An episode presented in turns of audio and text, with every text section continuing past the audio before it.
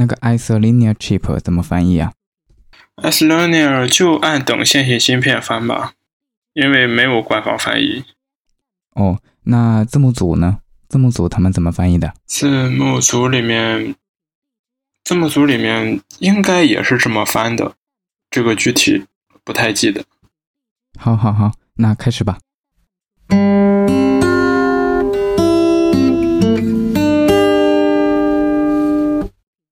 Hello，大家好，我是加班到疯狂的 EMH。嗯，大家好久不见，我是申思。我们这一个节目还没有停更，嗯，就是这样。我们这个电台还没有倒闭呀，嗯，请大家奔走相告啊，奔走相告，没有倒闭。嗯嗯，这么长时间不录节目的原因，加班太多啦，没有时间啦。我是因为呃考试，前一阵期末考试之类的。啊，考试周是很忙的。你们有多少门课呀？嗯，一般情况下，专业课的话在三四门左右，然后再加上别的杂七杂八的课，一个学期就是七八节课。七八节课，呃，我想到了一个问题，呃，你上大学多少多久了？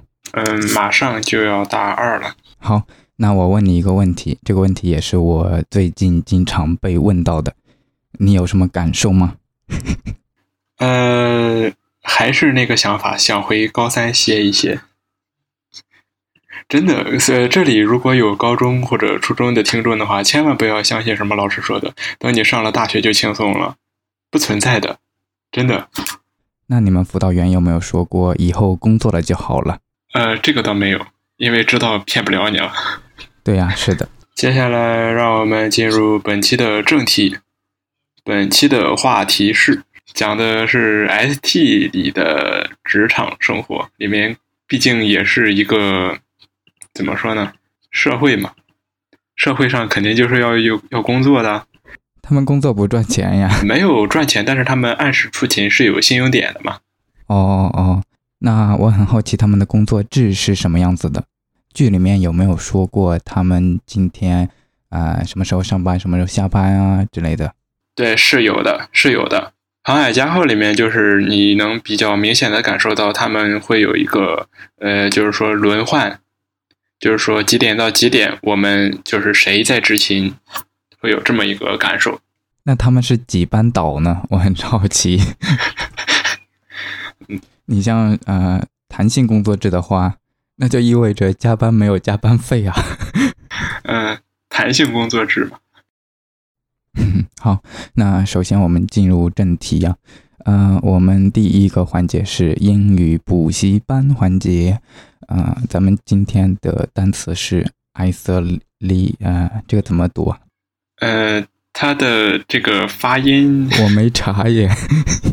我该怎么说呢？isolate，因为我本人英语口语其实不太好。嗯，好，查一下，查一下，马上查。好，我查到了，它的读法是 isolinear，它是由两个单词构成的，一个是 i s o i s 是相等的意思，啊，linear 就是线性的那个意思。你还查到了什么？它的来源是希腊语，来源是希腊语，然后 iso，然后来源于的希腊语的单词是 isos，isos。然后它的意思，它的意思就是 equal 相等。那么这个 iso 这个前缀就比较常见了，取它的这个相等的这个意思。呃，地理里面应该有等高线、等直线，isoline 等直线。嗯，对的。另外，这个 iso 这个前缀还有比较常见的一些单词，比如说高中物理会出现的。等磁力线，等磁线，isomagnetic，还有呃化学里面的 isomer，isomer 应该是这么读的吧？同分异构体啊，刚刚经历高考的应该还还历历在目吧？这些东西，嗯，这个高中生应该是比较比较深，对，体会会比较深。哎，那我问一下你，你还记得有哪些同分异构体吗？同分异构体啊，各种糖啊，啊，各各种单糖葡，萄糖和果糖是不是同分异构体？应该是吧？我已经没有概念了。呃，如果如果如果说错了，希望各有听众能够指导我一下，因为我也很久不学化学了，你才多久啊？才才一年呀、呃，一年已经很久了。真的是在大学里面学到的东西都是考试之前那几个星期学到的，所以 所以学得快，忘得也快。嗯，嗯，所以不知道舰长上舰之后，上船了之后，他们能够把他们在星舰学院记到的东西能够 背下来多少？呃，皮卡的船长好像还知道挺多知识的，嗯，嗯、克克就不一定了。呃，真妈应该也还好，毕竟真妈自认为就是是是是，她本身是个科学官，其实，嗯嗯，对。但是克克就嗯，你懂的。呃，斯鲍克跟他说一些非常高科技的名词的时候，他他就会说说英语。好，那进正式进入正题啊，正式进入正题。呃，我们这一期来聊一聊 ST 中人物的一些职场生涯，或者说职场的发展。呃，所以，呃，我列了一些啊、但是咱们先从哪里开始？呃，先从 EMH 吧。好吧，那先从我开始。好，先从我开始，先从 EMH 开始。那 EMH 是怎么上岗的呢？嗯，你上岗是不是因为就是咱面试的时候说我做了一个很好的电台，啊，好吧，不是因为这个吗？往事不要再提，往事不要再提。嗯，好，EMH 是怎么上岗的？说正题。嗯，我以者是在第一集的时候就被 caretakers 带到了很远的地方，德塔象限。嗯、然后啊、呃他们的医学官也死掉了，于是这个 EMH 就上岗了，Emergency Medical Hologram。紧急医疗全息投影程序。他一上岗了之后就在抱怨说：“我只能工作很短的一段时间，然后你们要另找一个医学官。呃，他也给了我们一个启示，就是说不能长时间就是让自己的身体超负荷工作，要注意身体。呃，剧集里面有一次是因为他的数据太多了，然后导致他的矩阵会崩溃，啊哈，储存空间不够了。然后最后是呃跟他的修理程序也是一个长得跟 EMH 一模一样的，呃，但是还有修理程序啊。嗯，对，专门对 EMH 的修理程序，然后跟那个修理程序理论说，你看，你要么把自己的内存让出来，让给 EMH，呃，这样的话就能把它修好，虽然不知道能撑多久，或者你就选择尽自己把它修，但是如果它修坏了，你也没有存在价值了，对吧？这是同生共死的，这是杀毒软件对操作系统的威胁。这个 EMH 首先它是只能在它的医务室里面工作的，因为它是一个投影程序，只有医务室或者全息甲板才有呃投影的设备。但是后来它得到了一个呃是在是在多少世纪啊？四十多世纪是吗？得到了一个移动的一个发射器，应该不是没有那么久，应该是二十二十九世纪，二十九哦世纪。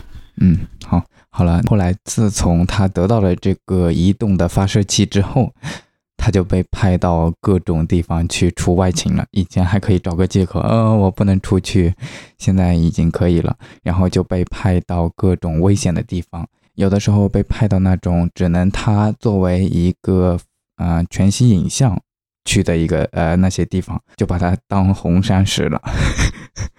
我是医生，我不是红山。然后从此之后，他就过上了充实又幸福的外勤生活，然后天天加班。说着说着，说到我自己了，好想过那种喝茶看报的生活呀。你还记不记得有一集是讲，就是一个不怎么出现的一个在工程部的某个角落里面的一个黄山，他应该好像是黄山，他在贝罗纳手下干活的，然后他嗯闲着没事干，钻研一些啊、宇宙奥秘之类的，你还记不记得？呃，有印象，但是真的不太记得了。嗯，好像还是有点秃头的一个男的。嗯，算了吧，不记得了。呃，反正他就是说，这个男的平常也没有什么事干，然后在那一集应该是发挥了很大的作用。类似搞出名堂的人，就是类似于这种情况搞出名堂的人也有很多。哦，呃，比如说呢？嗯，比如说刘慈欣，一个电工。哦，对，是的。嗯，还有那个发现了细菌的，嗯，发现了细菌，还有什么？那个就是自己没事儿，呃，磨磨镜片，然后磨好了到处看。啊，嗯，应该是一个裁缝。啊，望远镜的发明者吧，是吧？真的，无意中解锁很多技能，真的是，嗯，就是常有的事情。呃，如果自己工作很清闲的话，可以尽情的发展一下自己的业余爱好，说不定也能做一些比较牛逼的事情。嗯，好了，下一个咱们过渡到 Cisco，Cisco 是深空九站的船长，应该叫站长吧，不能叫船长。嗯，对，是的，是的，我的错。这里可以科普一下，Captain 不一定是指船长，Captain 它是一个军衔。嗯，开 Captain 是军衔。那我们接着介绍 Cisco 是怎么上岗的呢？以及 Cisco 是怎么一步一步成为站长的呢？他在第一集的时候，好像是啊，一第一集的时候，他其实是不想去理这些事的。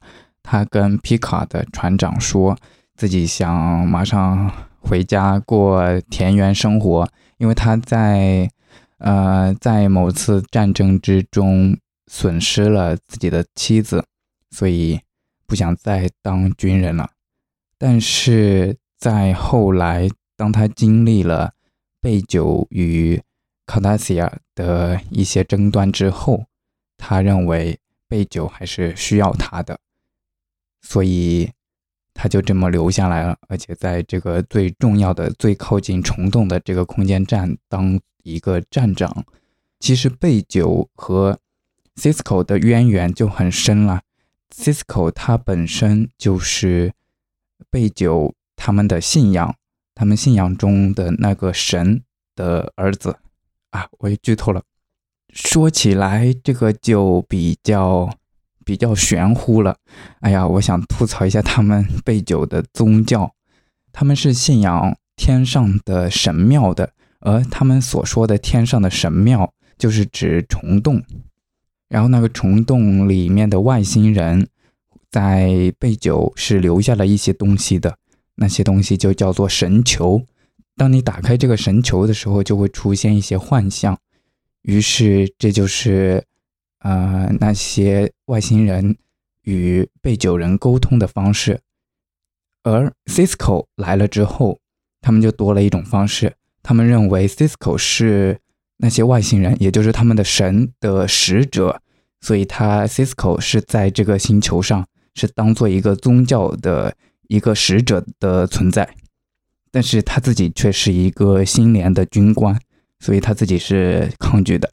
他之所以作为一个使者，仅仅是因为他去了虫洞之后，然后那些外星人就找到了 Cisco，而贝九本身他的宗教领袖却没有，从来没有过这种啊外星人找过他，所以那个宗教领袖就特别的讨厌 Cisco。那个宗教领袖是一个大妈，特别讨厌的大妈啊。那个大妈呢就挺有趣了，那个大妈呢就她一直。挺讨人厌的，而且挺讨他们的神的厌，呃，因为那他们的神从来没有跟他交流过，呃，然后他就看 Cisco 不爽，你一个外来的人，居然我们的神会经常跟你去交流，而不跟我交流，然后他就特别讨厌 Cisco，然后在最后他叛乱了，他最后信仰了啊一个恶神，就是。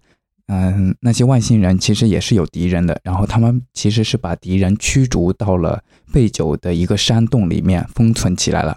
最后一集就是说，这个大妈和一个卡达西安的首领，他也黑化了，然后去这个山洞里面去找恶灵，最后啊，反正就是进行一些特别疯狂的行为，我就不多剧透了啊。其实我已经剧透的差不多了。所以说，信仰的力量还是很可怕的。应该说，不坚定自己的信仰是很可怕的。嗯，其实有老太太出现的剧情，我就特别想按快进。嗯，为什么呢？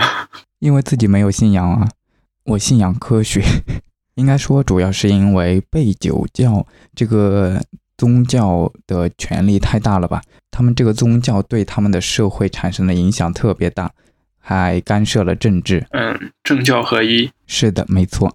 而且对于咱们这种没有信仰的人来说，一下子出现很多宗教的名词，就有点接受不了了。一会儿又是 prophet，一会儿又是呃 emissary，一会儿又是 celestial temple。这几个名词中文意思按先后顺序依次是，啊，是什么来着？是先知、使者和天上的神庙。呃，等一下，我想确认一下，被称为先知的是指，呃，像 Cisco 这种的，就是，嗯，还是称为这个神的物种称为先知？应该是，呃。先知是指这个神，因为 Cisco 后来有一个职位，好像就叫先知。不对不对，你记错了。先知是指的是住在虫洞里面的外星人，他们的神叫做先知，然后他们的使者，哦，那些神与被九人沟通的使者是 Cisco，他是使者，对，emissary。然后他们管那个虫洞叫做天上的神庙。好，那我们接下来讲下一位，呃，先讲诺格吧。诺格呢，他是一个 Ferengi 小孩，他经常跟着 Cisco 的儿子叫做 Jake，在那个甲板上面玩耍，从此就受新联文化熏陶，是不是？然后就想加入新联学院。嗯，他是被 Cisco 来推荐的。还是很不错的，他自己还是很努力上进的，这是少数几个讨人喜欢的 Ferengi 之一。嗯，就是说不是背着支付守则长大的吗？他应该长大的时候其实还是背着支付守则，啊，叫 Rules of Acquisition 长大的。嗯，收获获利准则应该说。啊，他应该还是受这个熏陶长大的，只是说他到了青少年之后，跟 Jake 完了之后，他改变了吧？哦，不对，呃，他虽然有一些改变，但是他还是毕竟是受那种文化熏陶长大的，所以他在某一集里面，他有一个特别有意思的举动，就是他非常相信他们的这个交易的这样一个理念，叫做啊物质的流动的理念。然后他有一次是好像是缺了什么东西，然后他就换啊换啊，就是以物换物，换了好多遍才换到 才换到真正想要的东西。嗯，觉得这个故事好像很熟悉的样子，因为我貌似听过中国就是有类似的预言，但是是从大的往小的换，最后换到什么都没有。哦哦，就是捡了芝麻丢了西瓜。对，类似。你掉线了吗？你是不是挪动地方了？WiFi 掉线了，并没有。我现在坐在路由器旁边。WiFi 会掉线的原因是因为跳频技术。WiFi 的跳频技术的发明者是一名奥斯卡获得者，是个女星，被称为 WiFi 之母。这个小知识大家可以去了解一下。呃，以及再说两个小知识。刚才一直在谈 Beidou，Beidou 的行星。一天有二十六个小时，对对对，是的，剧集里面有讲到过。呃，但是这个二十六个小时是不是地球的二十六个小时存疑？嗯哼，因为剧集里边也也有人质疑过这个问题。嗯，就是说把这个如果按照地球的时间来换算的话，有可能还是二十四个小时。哦，好吧。那就是说，把这个二十四小时、二十六等分了，是吧？嗯，对，有可能，有可能，这个剧集没有讲清楚。嗯，好的，请继续。以及被九人第一次接触的时候，并不是曲速引擎，而是太阳帆。嗯，第一次跟谁做第一次接触？呃，如果是新年的话，那应该正常情况下来说，应该要等到举族文明之后吧？嗯，对，第一次跟其他种族进行接触的时候，被九人使用的是太阳帆。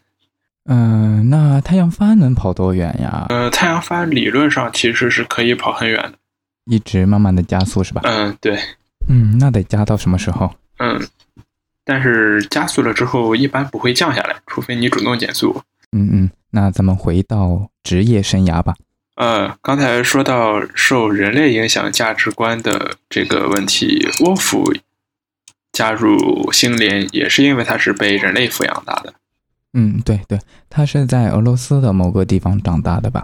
嗯，有没有讲过他是为什么会被带到地球啊？嗯，因为战争。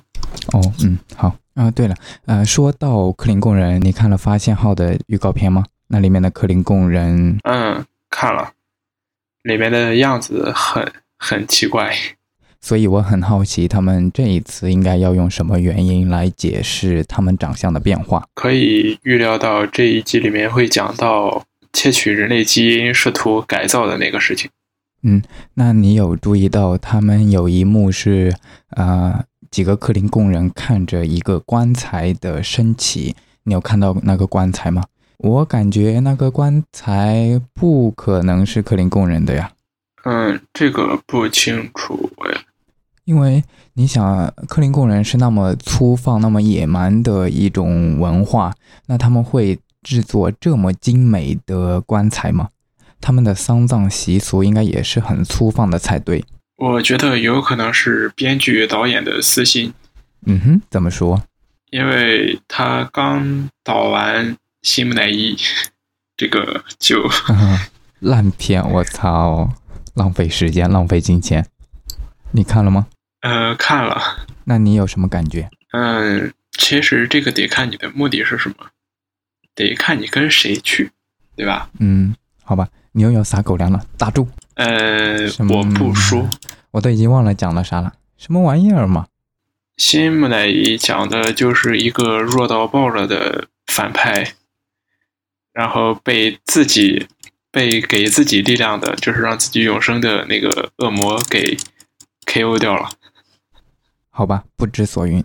不过那个女主是演过《超越星辰》里面那个女的，J 老演的好好的呀，演技也不错呀。为什么接了一个这样的电影？这个导演讲故事讲成这样，我很质疑《发现号》的质量啊。啊，不说了。到了我们的提问环节了。我的问题是：使用通用翻译器 Universal Translator 的时候，人们是能够听到两个声音，一个是原来的声音，一个是翻译后的声音，还是直接是翻译后的声音？呃，这个问题其实是不是问题啊？因为你你仔你有仔细看《超越星辰》吗？当然有啦。那个卧底外星人过来的时候。通用翻译器是需要有一个解析的过程的，有一个学习的过程的。它那个里面是有两个声音，对，可以同时听到两个声音。所以说，它这个是剧情讲故事的需要，直接把原声去掉了呢，还是本身就有去掉？有可能这是一个技术的初级阶段。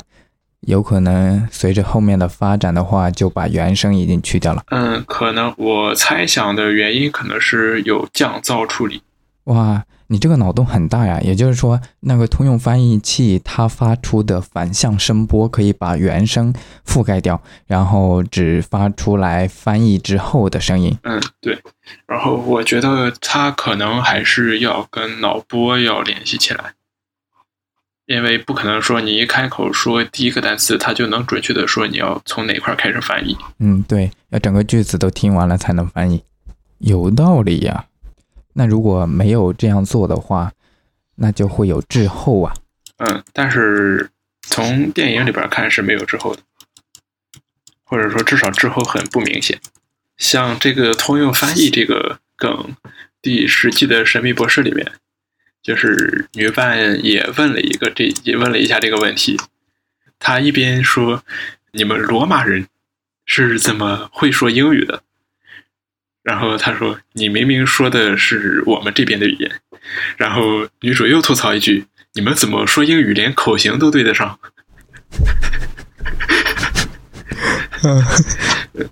如果是在同声传译的话，它应该对不上口型才对啊。嗯 t a r d i s 的翻译是从直接从对直接从思维上进行翻译，不管是文字还是什么都能直接翻译。好吧，这就牛逼了。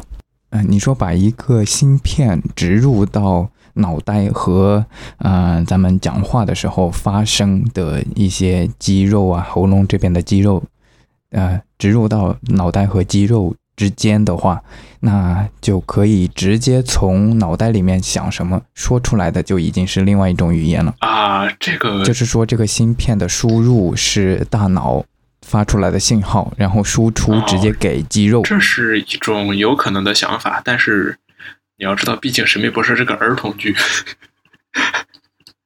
作为一个儿童剧，我们就不要这么嗯，好，呃，那现实生活中，其实如果科技足够发达的话，应该是有可能的。嗯，对，是是有可能。好好好，脑洞已经足够大了，咱们回来。嗯、接下来讲真妈吧。真妈的话，呃，真妈是怎么上岗来着？呃，真妈最开始的时候，她是一个科学官，嗯，应该是，应该是。他在毕业之后第一个任务去的是 USS Albany 嗯，不知道，请继续。A I 横杠 B A T A N I，还是不知道，请继续。他在那里是首席科学官。啊、那剧情里面有没有讲到过他是怎么从科学官一步一步到一个船长的？应该就是慢慢、慢慢一点一点的正常的上升，职位上升，然后在二三七一年接管航海家号，第一个任务就是去找马奇游击队。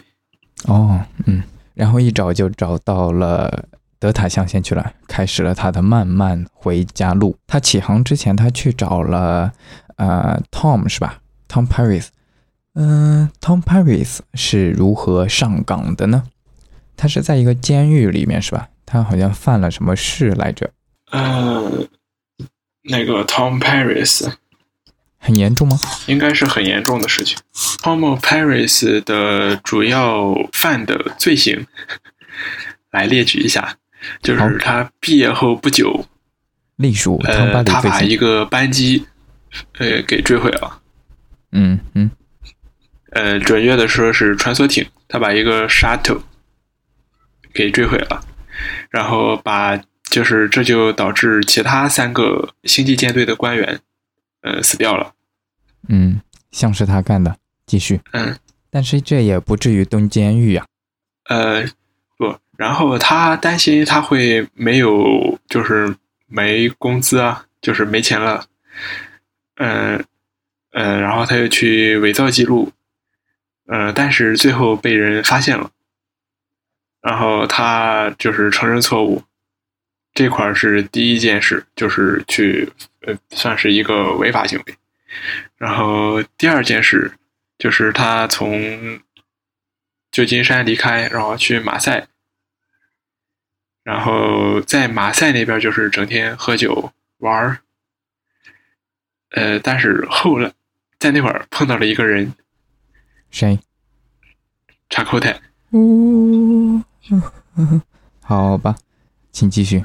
他们就认识了。嗯，对，然后查克泰就是在呃，现在在那时候已经在马奇游击队了，然后在那之前，查克泰是呃星际舰队的官员，然后就是查克泰想要让他去担任就是马奇游击队的飞行员，但是马奇游击队是反对联邦的，嗯哼，然后他在巴黎就被抓了。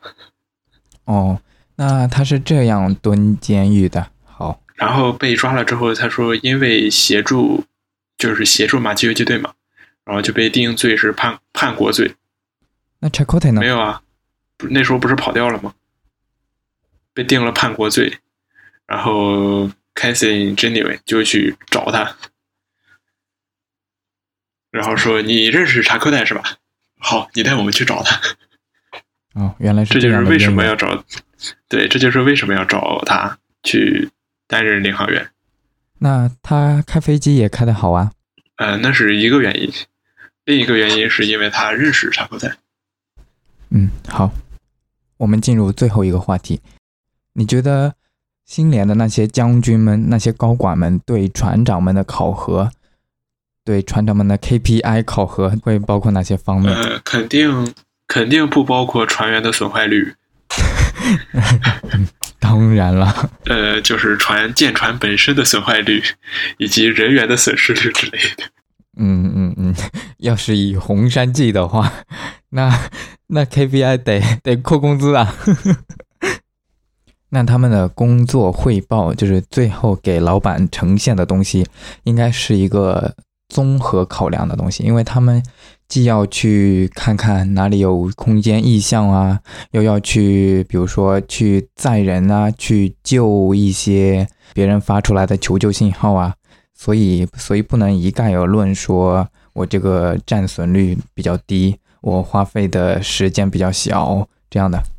嗯，有可能，因为我觉得他们毕竟舰船分的种类还是比较多的，像联邦比就是战舰还牛逼的联邦科考舰，然后以及一些就是像像 Enterprise，呃，像 ED、EE 就属于旗舰嘛，嗯，就是旗舰本身担负的功能也就很多，嗯嗯，我觉得可能是根据舰船。功能不同，嗯，对，而且还有一些医疗船嘛，比如说普罗米修斯号那种医疗船，嗯，对，肯定是根据他们的任务来分不同的考核目标。然后我觉得你说的也比较靠谱，应该就差不多是这样。嗯，那他们如果就是船长们如果没有完成业绩怎么办呀？他们毕竟是军人，你像可可那样出去玩妹子啊这样的。我觉得一般情况下会直接被咔嚓的，嗯，不服从命令。嗯，对。那你印象中有呃船长不服从命令，然后造成的后果呀，发工资啊这样的有吗？并没有。那他们工作汇报的形式应该是？我觉得船长日志应该是一个 Captain's Log，就是各个船员的 log，应该。呃，至少船长的 log 是一个很重要的考察目标，不然他不会天天都去记。他这个应该是航海的传统吧，要记船长的日志啊、航行日志啊之类的，不然就不知道到哪了。就像做实验写实验报告一样。哇，记航行的 log 的话，啊，这这是一种初级的积分定位啊，就是说我实时的记录我的速度是多少。然后我是往哪个方向走的？这样的话，我通过计算之后，我就可以知道我现在的位置，我走到哪儿了。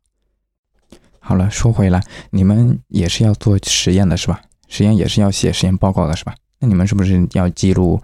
呃，今天去了哪座山呀？然后看了哪些地貌啊？这样的？嗯，去的是哪一个地层？然后那个地层的主要岩石是什么？嗯，然后这个是哪个时代的？呃，哪个时代？时代不可能，时代不可能的。呃，时代是看不出来的。嗯，好。嗯，感觉你们学地理的话，去经常做一些田野考察会很有用啊。这样我就一看，我就看这个石头，我就知道是哪个呃什么岩呀之类的，感觉很有用啊。啊，其实没有多大用，因为在北方大部分都是岩浆岩，就是大理石这一类的。然后就是火成岩比较多，像南方的话，大部分都是灰岩、泥岩那一类的，其实很好认，就是平时常见的也就那么两三两三种。嗯嗯，我们那的话红壤比较多啊，那个是土壤的分类，我们学的比较少。哦哦嗯嗯，那好像我看那些石头应该也是红壤压制而成的。嗯。是比较呃硬度不是很高、比较碎的石头。哦，这那应该就算泥岩吧。嗯嗯，好，不扯远了。呃，你还有什么要说的吗？如果没有的话，那本期节目就到这里。终于录完一期。啊，是啊，好久不录了。好，本期节目到此结束。如果听众朋友们有什么问题、有什么评论想跟我们说的，欢迎发送邮件到 subspacesignal at qq 点 com。来联系我们，也可以直接在荔枝和喜马拉雅上面评论，我们都是可以看到的。我们也有微博，呃，在那边评论也是可以看到的。好，谢谢大家的收听，再见。